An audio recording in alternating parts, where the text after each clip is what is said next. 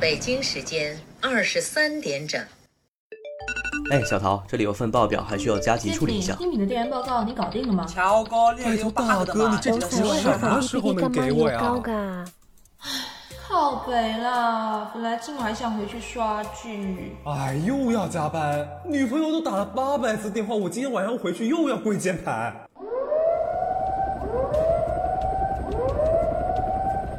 这里是受总部命令，我们来接你们逃班。深夜逃班计划倒计时：三、二、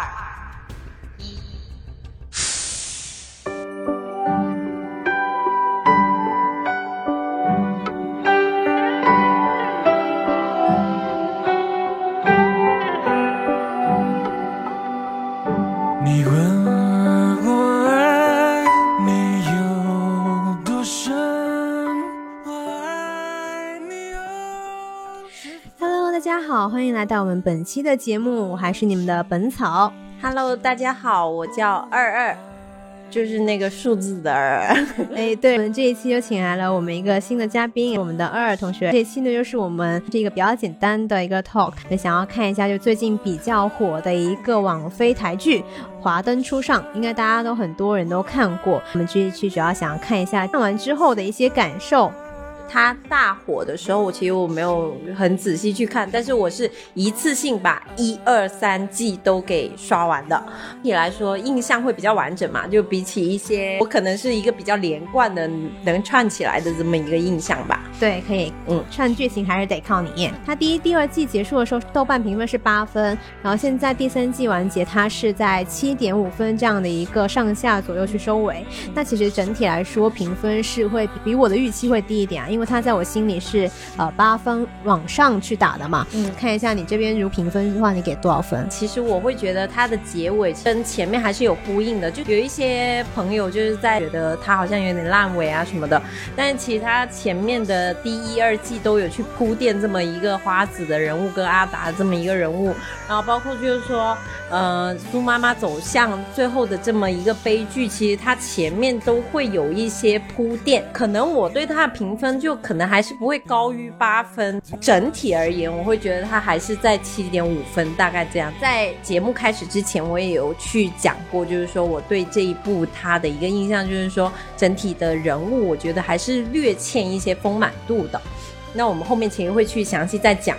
对，其实我们哎，刚刚忘了说，我们这一集内含大量的剧透，如果还没有看过的朋友，可以先把三季都刷完，然后再听一下我们这期的节目。那么先说一下整体的这部剧吧，因为它其实是呃林心如执导的一部剧，然后它当时是号称是斥了二点五亿台币，其实一个小成本的一个制作片啦，就相当于是五千万人民币左右的一个小成本制作，重磅的卡斯都还是该有的还是有，比如说。杨锦华、杨佑宁，还有林刘品言，然后她甚至把她的老公霍建华也请过来了。然后听说是是杨锦华，就是请了林梁林心如连喝了几个月的奶茶，才才抢到这个角色。还有一个就是我们的那个童年的男神江直树，是吧？很离谱哎，就是江直树在里面竟然是一个油腻的中年男子，就是我看着他每一次都会出戏，你知道吗？就是他故意把自己熬的。就就好像出一个是大油头，对。大油头，然后好像熬得他很成功男士的那个样子，但是其实真的有点望不下去，然后看到他真的会出戏，真的是拜托了。主要是他的那个就是 gay 气就是扑面而来，但是其实他本身还是想要唱的花花绿绿的，然后假装一个就是非常成功的一个上上市的呀，也不是上市，不至于不至于，对，那个小有成就的老板，对吧？嗯啊，还有一个就是呃霍建华，对，嗯其实霍建华就是我有点不解，因为一开始我出场就觉得他是不是刚从隔壁片区喝了酒过来，就是他就是一副他的他好像不是很清醒，在演这一部 片，就好像就是真的，我纯粹过来探班一下我老婆啊，对不起，我只是纯粹啊，然后就是反正演的就是他一副酒精上脸的样子，究竟要摆给谁看啦？很迷啊，全程比有比较迷啊，对，然后还有一个就是刘品言，刘品言就是我们之前小时候也看过他的剧，就是《仙剑奇侠传》里面的阿奴，但其实好像这几年都没有看他怎么演戏了。然后还有一部童年剧，就是《绿光森林》啊，就是像我男朋友那种直男啊，然后就是已经九零年的大叔都知道的那种《绿光森林》那种剧，然后他也是很惊讶，这个人为什么要来这里演这么卑微角色？对，其实整体阿奴给我感觉是还是很苦情，就在这整个部片里，就是想起了被嫌弃的花子的一生，一一整个照进现实。所以就是如果以后阿奴能够演戏，就多给我演一些就是阳光，把我们这种苦情的戏份刷少一点。嗯，对。我们现在来讲一下它整体的一个剧的基调吧。其实我还挺喜欢它画面的处理啊，包括一些颜色的一些搭配，其实都很有那个上世纪八十年代的那种感觉，就那种复古感，就是它会让我想起一些老照片的那种质感。它这里其实它主要也是在，就是还原了整一个台湾上世纪的一个八十年代那种调通文化的那种感觉，有很多日商啊，然后它是一个整一个的日商聚集地，其中的一个就是像这种不卖身啊，只贩卖一种暧昧氛围这么一个日式居酒屋。就是光，这个还是让我觉得挺惊艳的。就是一些画面处理，包括一些服装，就妆造那些，我都觉得很很喜欢。有整体都在还原上个世纪的台湾，像呃阿纪啊、跟 Rose 的那些爸爸，都已经在讲着一些比较标准的普通话。对他们一出来的时候，我就觉得哦天，这个太太还原上世纪的那种感觉了。因为当时有很多大陆在去往台湾去做生意。但是对于我来说，我还是喜欢闽南话吧。就是其实我一开始就觉得会有点出戏，但会觉得是当时的一个整体的一个现实写照嘛。嗯，那其实我们整体看下来，它和第第一季跟第二季会刻画了一个整体居酒屋那种女性的群像嘛，包括是把每个人的一个故事展开呀，还有给我们一些留了很多悬念。但如果是把它往那种呃悬疑的片上靠的话，其实不太准确，因为我觉得它更多的会偏。向于是剧情片，因为它悬疑的点到第二季的结尾都猜的差不多了，声带的出现啊，还有那人物的一个整体的铺排。对，然后第三季就是主要是去呃聊一些每个人物背后的一些故事，然后也包括是他们为什么会去成为他们今天的自己，以及是他们一路走来那种就是跟命运的抗争啊，以及是最后怎么去跟自己做一个和解。对，我觉得他第三季更多的是在交代为什么是这个结局吧，就是把每个人的那个背后的一个心理原因铺垫了一下。因为我也是属于悬疑剧迷，就是从希区柯克啊，然后包括就是大卫芬奇这一路看过来的话，其实他的悬疑类型对于我来说是一个比较容易就可以看穿的那种点，而且些铺垫的细节还有待优化吧。然后我觉得我更喜。喜欢的还是他那种整体的环境氛围感，然后跟他的一个人物的关系啊，然后包括人物呃最后走向结局的那个点，我觉得还是会比较喜欢的是这些。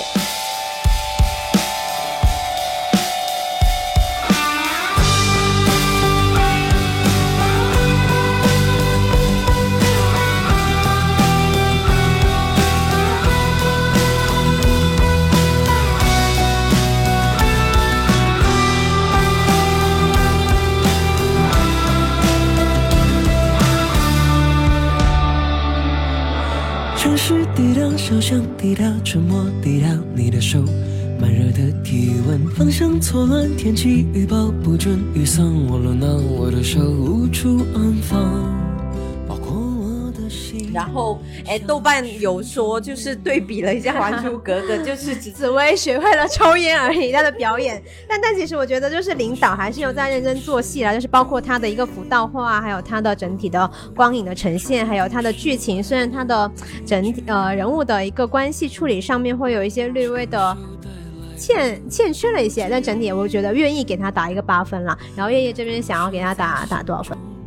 呃，我就是说七点五嘛，前面不是说了吗？可以，那就跟豆瓣的网友 就是意见相同，对，差不多啦。我觉得就是我比较喜欢他那个氛围啦，就我觉得他纯粹作为一个女性视角片的话，我会很掰他这些走向跟套路，因为呃也不能说套路啦，但是确确实现在大部分的一些影视剧啊电影作品都会往。大女主这么一个角度去靠，也会往就是说刻画女性形象，包括说呃一个女性她在不同的社会氛围下，她应该怎么样去自处。就是现在多了很多这样子的电影之后，其实，呃，我还是会喜欢它在这其中的那么，嗯，可能有一些略微的一些不同的点，就可能是从一些啊、卖酒女啊，或者是这样子的一个角度出发的一个点。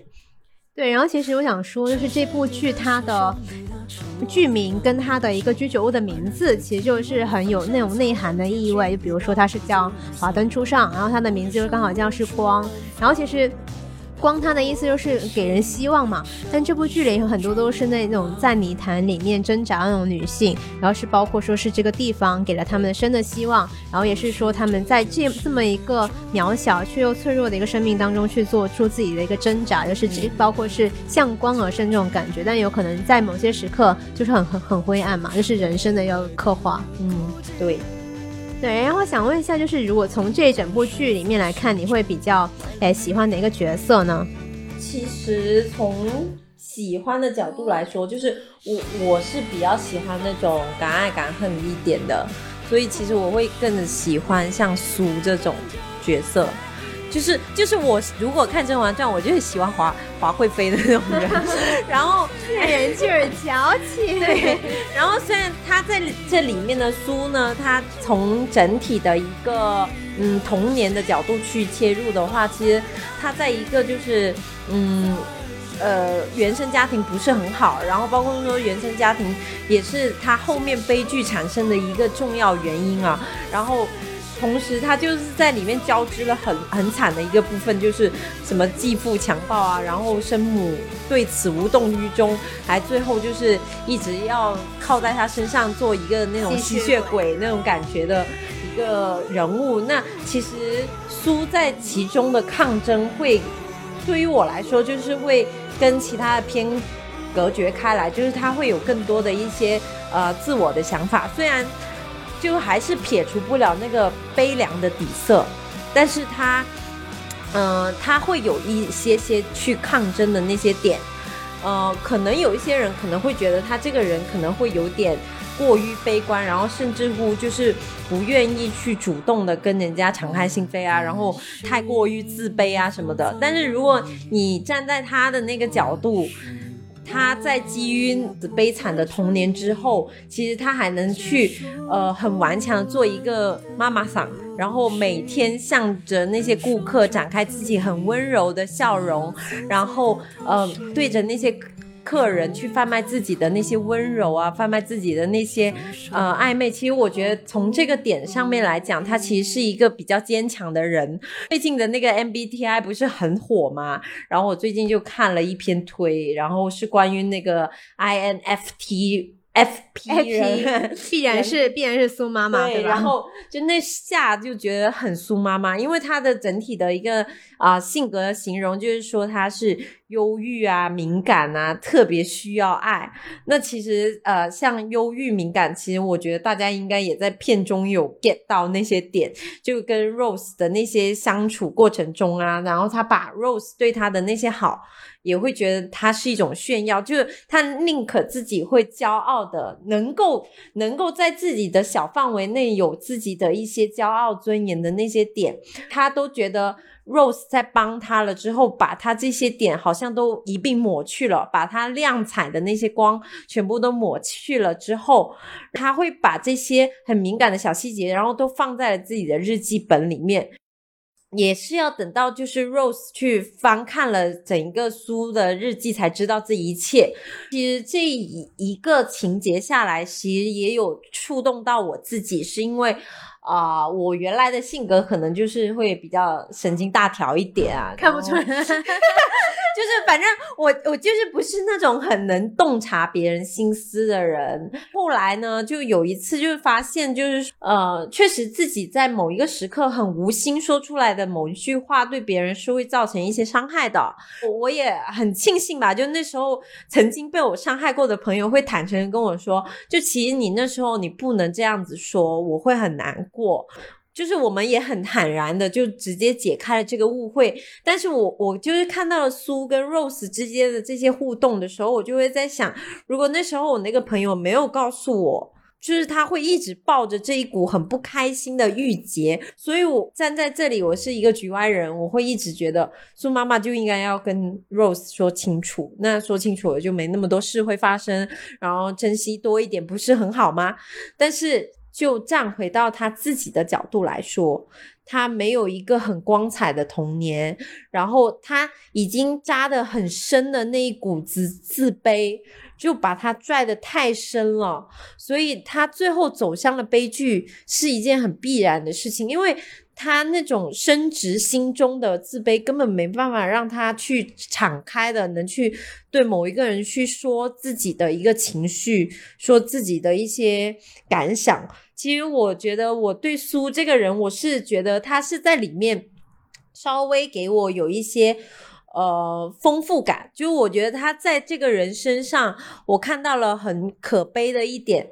很可怜的一点。其实他也曾经对 Rose 会有一些善良的触动，就是我觉得每个人都是复杂的。我在苏身上起码看到了人复杂的那一个点。那一个板块，所以我对苏这个角色还是比较喜欢的。但我觉得，就是虽然说坦诚是在无论是友情还是爱情里面都很重要，但我觉得他本身的阴暗就让我无法接受他为什么会做这种事情。比如说，他去嫁祸。嗯，或者是他想要把他的孩子带走，虽然他本性如此，但是在作为一个观众来看，其实没办法接受他这种性格给他身边的人带来的伤害嘛。对，而且我觉得他像有一个部分，我觉得他挺硬凹的，就是他跟霍建华说他要嫁祸 Rose 卖卖白粉那个部分，其实我觉得有点稍微有点硬凹了。对一个人究竟得恨到什么地步，你才会去嫁祸这件事情，其实。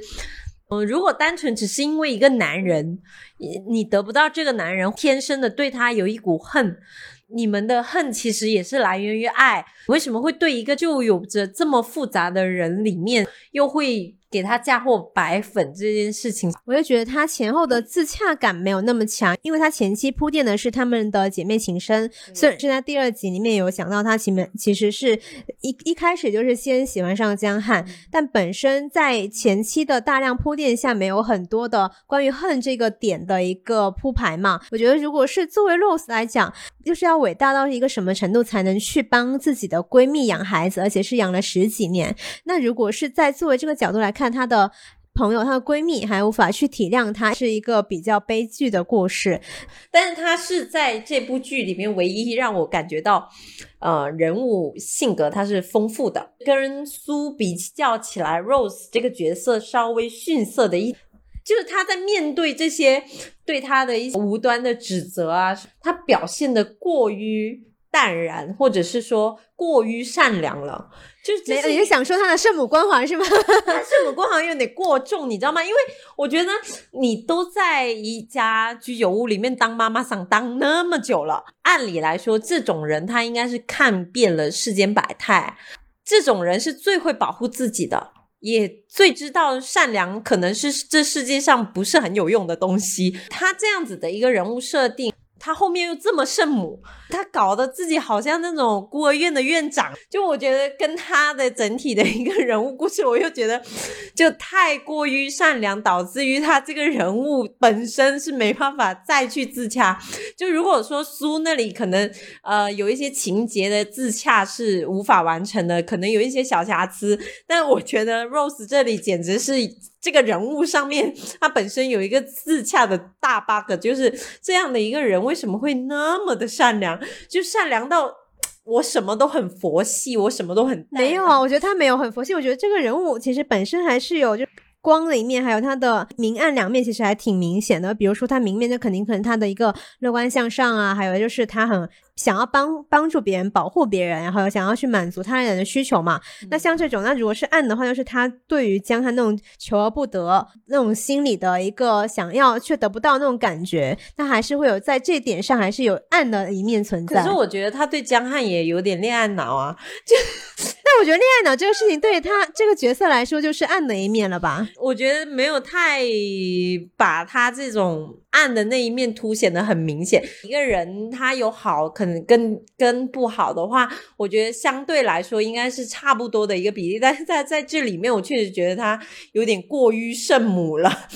后面还有就是他在他墓碑上面，我是觉得无法理解的，就是在他的墓碑上面居然是要跟苏和好如初，我就觉得幻想的是他自己歪歪出来的一个大和解，就这个东西是真的存在吗？就我就觉得就是在这个点上，就是我无法理解为什么变成了一个 H 一的大和解，因为本身两个人已经到了他想要抢你儿子，已经涉及到自己最基础的那个利益了。虽然说这板子不是打在自己身上是不疼的，可是他已经切实的打在你自己的身上，而且。他抢走你的男人，抢走你的孩子，那你在这个时候还能去跟他做一个和解，说我的一生当中就是无论什么时刻都是有你的，对吧？对啊，就是你前面都铺垫了那么多，又抢老公啊，又什么抢。就抢男朋友啊，又抢那个什么儿子啊，然后还嫁祸你啊，然后还搞了一堆乱七八糟的那种烂摊子让你收拾。最后就是说啊，我们还是姐妹哦，我就整一个就是咱们就是说有点大不理解啊。但那我如果是觉得从他的 MBTI 的人格分析来看，那肯定是那个 ENFJ，就是非常的乐观向上，而且是可以去。贡献自己，奉献自己，为他人去牺牲。但我觉得在这种环境当中，可能是每个人都想要去靠近的一个光环，但是自带 buff 出现的那种类型。而且我觉得他一个点是，这个 MBTI 这种人格性格比较符合的一个点，是在他在每一段可能失败的感情当中经历过后，还能够持续的爬起来去前前进，并且去相信爱情。因为其实他之前在吴少强那边其实受到了很多的伤害，而且是还替他背锅坐了牢。那在这个人生当中。是一个整很大的污点，但他还是愿意说遇到了可能是江汉或者是后面的陈警官，他还是愿意有一段交心，而且也是真心的去相信爱情这个事情会发生在自己身上，而且愿意真心的去对待别人。我觉得这是最难得的，因为像是苏，他就是会对一旦对一个人有很大的成见，他就再也不会把这种成见放下。那你自己感觉一下，现在是不是？有感觉出来，他有那么一点点恋爱脑的感觉。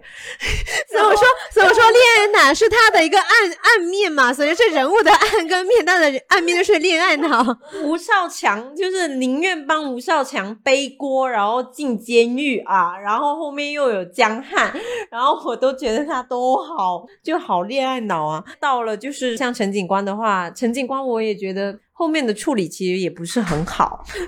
但但我觉得好的一个点是什么？就是他们两个人没有在一起。我觉得哦天，对，因为他们两个就是完全不同世界的人，而且他们本身对可能就是在分水岭，就是在最后他们在餐厅里面吃那个芹菜，然后就是陈警官说啊，你原来你也喜欢吃芹菜。他说其实我只是想要把最喜欢的留到最后面吃。他那一抬头，我就觉得又好失落，好落幕。然后等他们走出那个饭店的时候，就那个 BGM 的爱人错过响起。然后就开始放他们在相遇的时候，在警察局也是一人站在一边，然后互相的吸烟，开始 say hello。从那个时候就是是一个开始，然后到这边就是最终的一个结束。啊，但是我觉得陈警官自己的那个结局，其实我觉得也没有也无法自洽。因为我觉得无法自洽点就是，就是你不是一个就是正义凛然的人吗？怎么会去就把局长这群放过呢？包庇了局长，我甚至因为他这个包庇局长的这个举动，我觉得他是不是还有？第四季啊，看完那季之后，我觉得他是不是最后十分钟起码来给我一个整个集团下马呀？或者是说他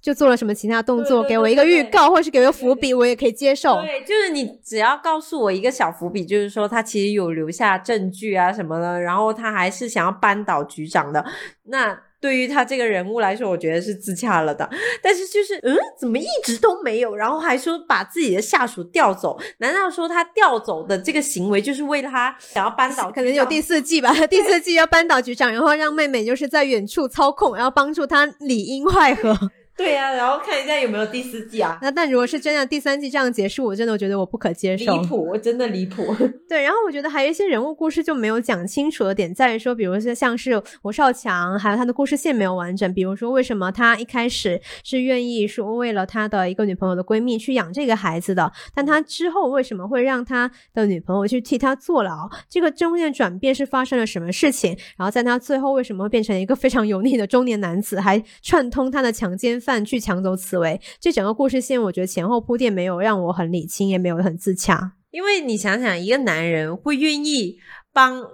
你的好姐妹，然后养孩子，就按理来说，他应该是一个好人啊。就皇上，这四郎四郎，这不是你的孩子，是我个果郡王。然后结果就很奇怪，然后他又会因为，然后又因为卷款的事情，让自己的那个老婆让给自己背锅，然后去坐牢。我一直都觉得这个人好奇怪啊。后面又抢走紫薇啊，抢走紫薇这个行为，我觉得跟那个背锅坐牢还是比较比较一致的。他年轻的时候反而会愿意去帮人家养孩子，我觉得这是没有想清楚。而且主要是最大的 bug 可能是因为郑元畅真的是太让我出戏了，就他每一次讲，我觉得是他衣服衣服颜色就是太花衬衫，花的元素太多。他穿的很像就是什么呢？江直树偷穿了他爸爸的衣服。就偷穿了他老爸在夏威夷度假的那一套衣服。我在想，为什么咱的那个就是穿着白衬衫，然后骑着风会鼓起来那个少年呢？怎么变成这个样子了？对呀，就很奇怪。到了就是像霍建华，其实我我真的在想，霍建华是不是硬插进来的一个角色？就临时需要，他片场需要召唤过来。对，就是关系没讲清楚。当然，他不是什么重要角色，没讲清楚也 OK 啦。主要是因为他承担的一个很大的一个。角色他要去嫁祸一下那个 Rose，后面还要帮那个陈警官啊查一下东西。我没想到只是查一下东西，是个工具人。对 他的出现仿佛只是一个很凑巧的一个行为，他仿佛没有去深思熟虑这个角色究竟要在这里面承担什么作用。听说听说可能是霍建华他档期不够，然后林心如就是只能把他的戏份整体砍掉砍掉。到后面呃就是来交代一下那个转折啊，毕竟他要查到那些资料。才知道是怎么样的一个大集团，但是我又觉得你要找出这么大的一条集团线，仅靠了霍建华这么一条一个人物，然后去推动你这一整条 对一条线的，就是浮现，我还是挺单薄的。到第三季其实每一集都是留给一个人物讲故事嘛，我也单独就是起码你给我来个十几二十分钟讲一下他们几个男人之间的故事嘛，就是他自己的男的都仿佛只是工具人，就最好是。有第四季讲一下他们的故事啊，真的，要不然真的就就很奇怪。对，然后其实他想要说另外一个比较呃印象深刻是那个武康人，就是那个 妈妈桑，就是啊，头发呢，我头发呢，我胡子有没有刮掉？但是就是我记得那个他他被绑在那个柱子上，说我的胡子长出来了吗？我的天！然后然后他的眼线花掉了，没有啦，你的眼线花掉了啦。跟他之前演的戏还是很大反差，而且他真的做出了很大牺牲。对，就就而且他就是中间那个妈妈桑第一次初次亮相的时候，还是让人家觉得耳目一新的啦。对，然后就是哎呦扭起来，啊，就想到另外一个提的人物是那个修杰楷，哇，他们两个就是我虽然前期是有 get 他那种就是我的 gay gay 达的 雷达响起来了嘛，但是没想到这个戏份这么充足，就是也其实在刷是刷新了。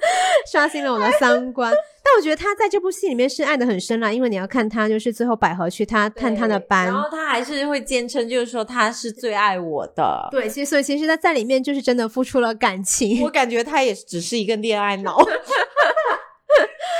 就是为了为了为了自己的爱做什么都可以啊！他其实在他那里没有最大利益啦，就是反正最爱那个男的啦。真的对，我觉得，但我觉得百合反而到最后很清醒，因为他想要是戳破他，告诉他其实他就是这么一个人，但你还爱他。我我反正是不爱了，但你就看，我们就看着办吧，走着看嘛。对对对，我我觉得百合在里面就尤里让我感觉还挺敢爱敢恨啊。然后他从一开始面瘫啦，然后 然后。到后面也还是面面瘫啦，但是就是整一个感觉还是挺 OK 的，就不知道为什么你到后面还挺喜欢他的，因为我觉得他是很真实，对，很真实。因为比如说他就是最后跟就是举报了，想要把那个录音带交给警察之后，他跟林心如在那个酒馆里面，我好紧张，我都好怕，完蛋了，你就。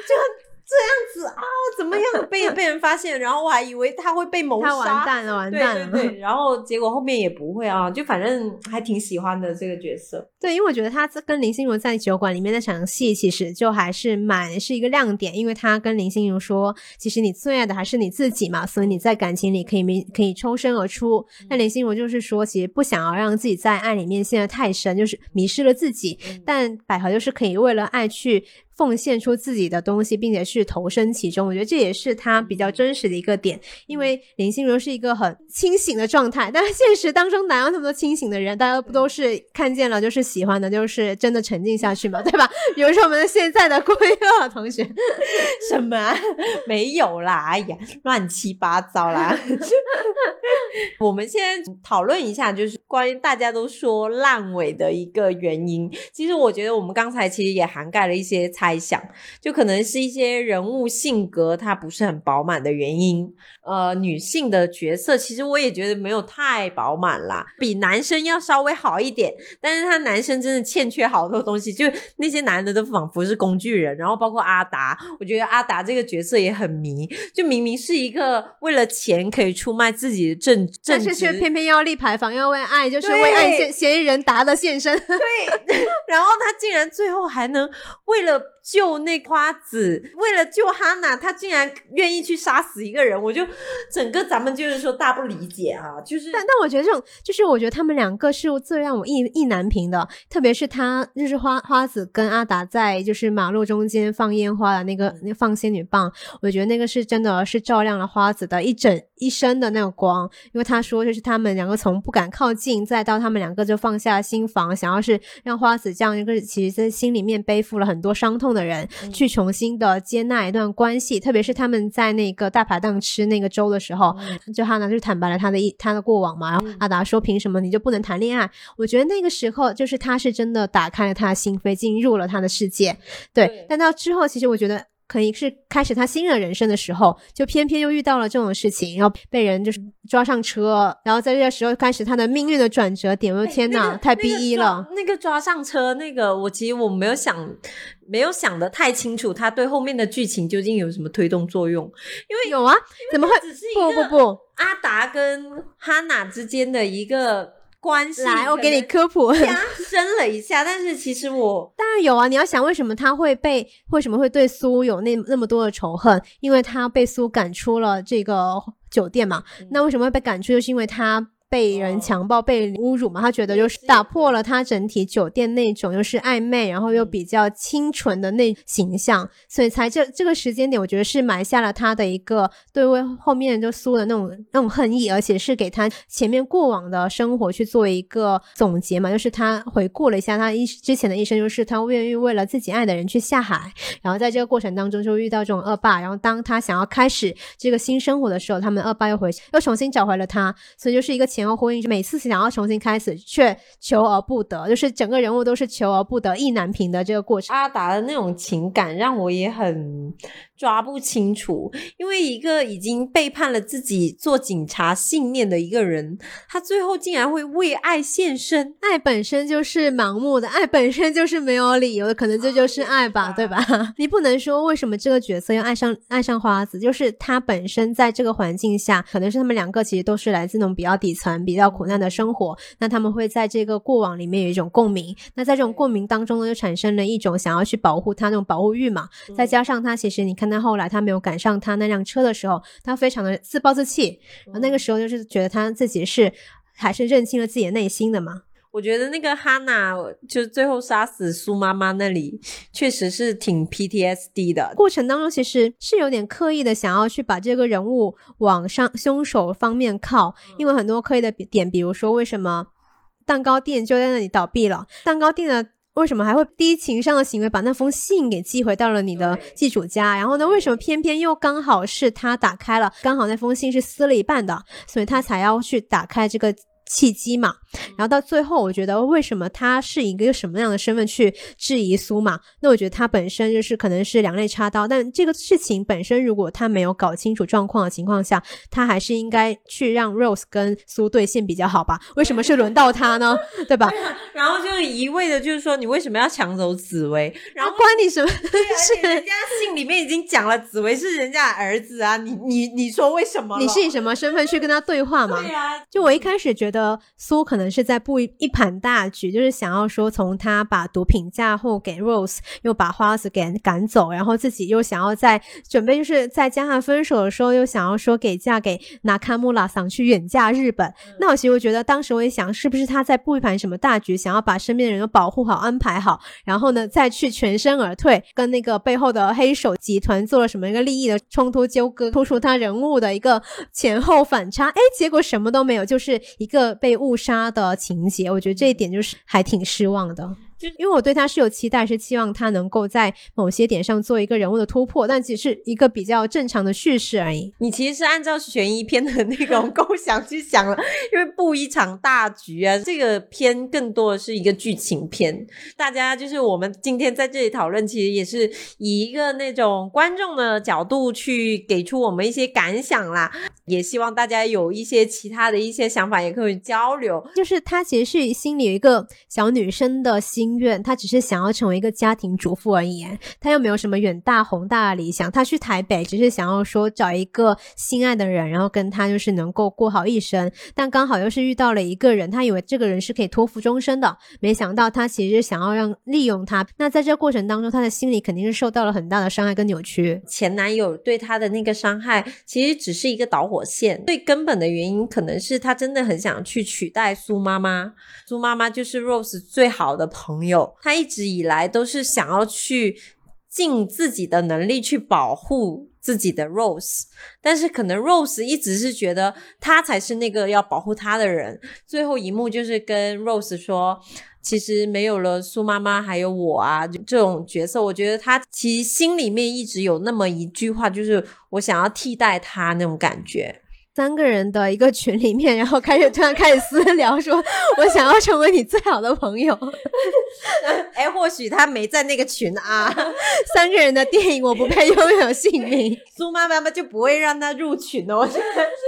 这部剧本身，我对他期望的点是在于，我希望是能够描绘一些更多女性在当时那个年代的一些挣扎和思考。比如说，像是阿纪，她本身是喜欢纳卡穆拉桑，可能是对于他那种金钱的崇拜啊，或者是想要去对那种远美好远方的向往。但其实，在他真的就是使用了他的手段，然后怀上了他的孩子的之后，其实我觉得在这个过程当中，他也是有自己的一个挣扎。他是想要说我把他生下来，而且是。我想要用尽我的积蓄去把它生下来，但在这个过程当中，我觉得好像还欠缺了一些他可能对于这个未来或者对他自己本身的一个高度的上升吧。他只是想要到这个孩子，但没有想到过可能是我作为这个女性在环境里可能面对的一些问题。从阿纪的角度来说的话，归到那个年代，然后这个年纪的人，可能他真的不会想太多比较有高度的东西，他可能真的会更多的回归于平淡，回归于你线下处理一个问。问题是一个问题，然后日子就这么过下去吧。我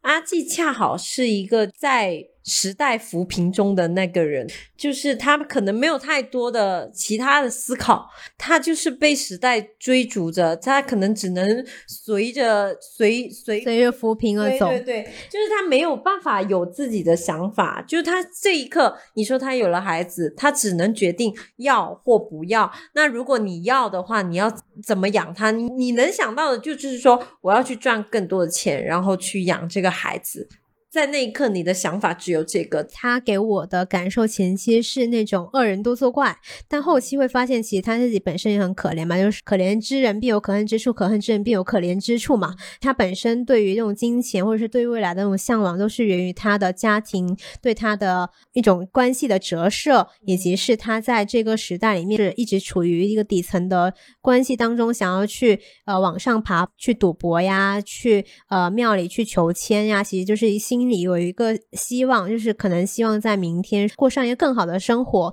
这种希望在支撑他前行。然后后期在光里面去当妈妈桑，那会有一种就是创业女性的精神在，就是振奋起来说大家我们一起来一起来开干嘛那种精神，其实是后期给的我比较多惊喜的。嗯，会有一些积极的一面在里面吧。它既有抗争的那个成分，它还挺普通人的那呃挣扎的映射吧。当他有了孩子之后，他整个人的力气都有有在降低。就他真的在想着怎么样去为更好的生活去有奔头，然后包括开始找工作啊这些，就会开始觉得他的生活好像一点点阳光已经在射进来了那种感觉。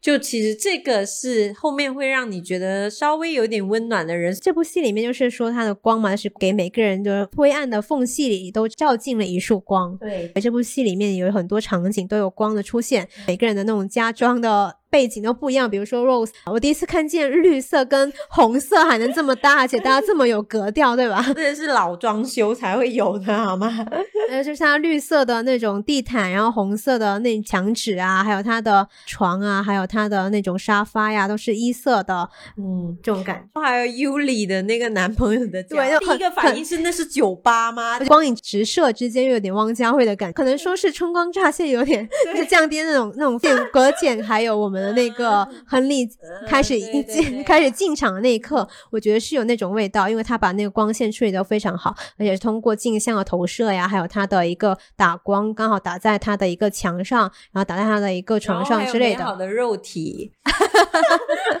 是这是不可忽视的，就是我们的修修杰楷是健身是有用的，是不是？对，还有亨利啊，两个都是美好的肉体。哎，对对，好像是亨利跟百合在戏外还是就是现实中是一对，真的吗？因因戏生情，好像是，然后那别人就说是公费谈恋爱，然后真的不错耶。哦，说到公费谈恋爱哦，当然也不是真的谈恋爱，就郭雪芙的那个角色 Ico，嗯，前期也是一副面瘫脸呐。我好喜欢她的长相，我觉得长相是完全咱这样的审美点，就是胶原蛋白，对，然后又可爱，然后脸型还有穿搭、短发，还有那种微卷，而且很拽。哦天，就是简直符合我心中的 dream girl。